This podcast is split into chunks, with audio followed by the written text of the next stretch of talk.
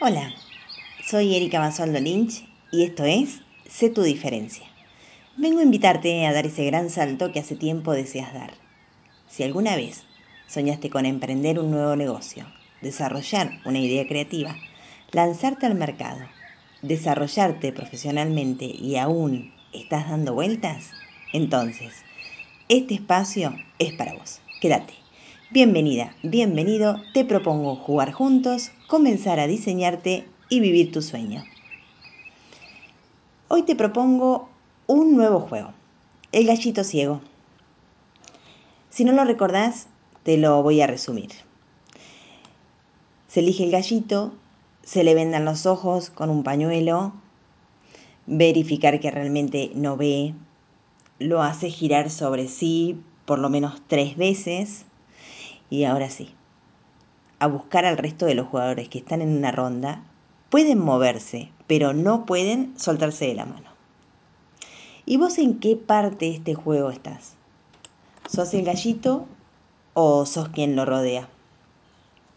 ¿En qué parte de tu emprendimiento o proyecto personal te has sentido oscuras, perdido, sin saber dónde estás?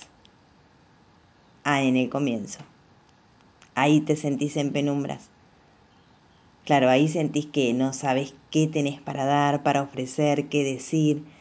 Tu huella aún es difusa y además el mundo parece moverse al igual que después de las tres vueltas. Ah, no, ya estás avanzado y es ahí. Claro, te entiendo.